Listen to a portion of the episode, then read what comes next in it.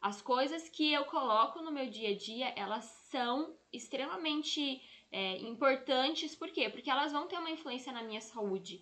É, um fígado que está intoxicado por causa de produtos artificiais, produtos sintéticos, ele simplesmente vai engatilhar aí vários picos de cortisol, vários picos de ansiedade.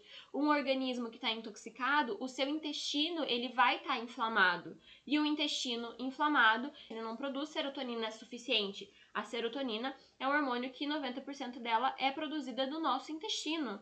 Então, se o meu intestino não está saudável, eu não tenho esse hormônio de relaxamento.